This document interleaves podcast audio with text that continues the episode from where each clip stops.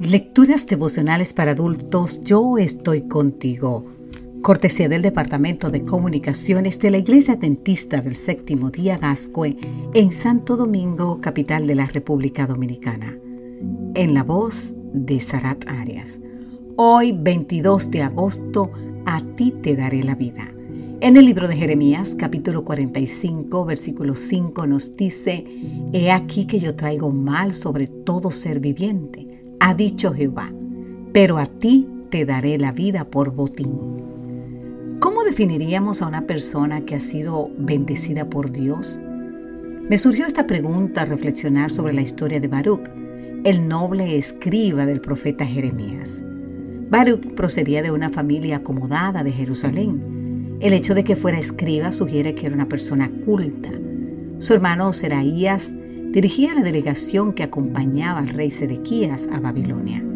Incluso su reputación era tan grande que cuando el profeta Jeremías tenía prohibido entrar al templo, Baruch sí podía hacerlo.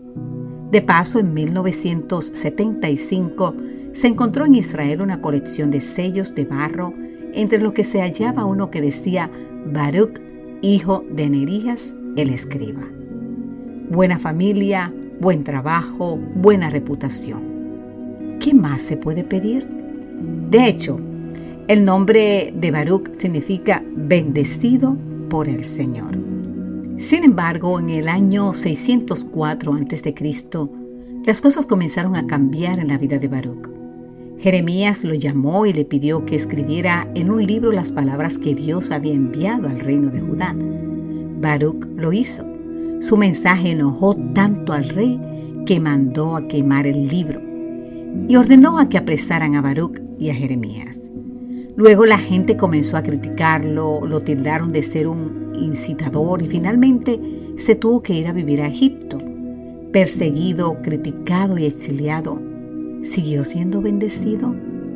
Agobiado por los problemas y dificultades, Baruch se lamentó, ay de mí, que el Señor añade penas a mi dolor. Estoy agotado de gemir y no encuentro reposo. Así podemos ver en Jeremías 45:3. Su situación trae a mi mente las palabras del salmista. Me he consumido a fuerza de gemir. Todas las noches inundo de llanto mi lecho. Riego mi cama con mis lágrimas. Así podemos ver en el Salmo 6:6. Yo me he sentido así. Quizá tú te sientes así en este preciso instante, querido amigo, querida amiga. Y para esos momentos oscuros no hay nada mejor que la luz que irradia una promesa divina. El Señor fortaleció a Baruch con esta promesa de Jeremías 45:5. He aquí que yo traigo mal sobre todo ser viviente, ha dicho Jehová, pero a ti te daré la vida por botín. Querido amigo, querida amiga, aceptar esta promesa cambiará nuestros ay de mí, aliviará nuestro dolor y pondrá fin a nuestro gemir. Es la vida divina la que nos hace sentir bendecidos sin importar la circunstancia. Que Dios hoy te bendiga en gran manera y recuerda que el Señor nos dice, a ti te daré la vida. Amén.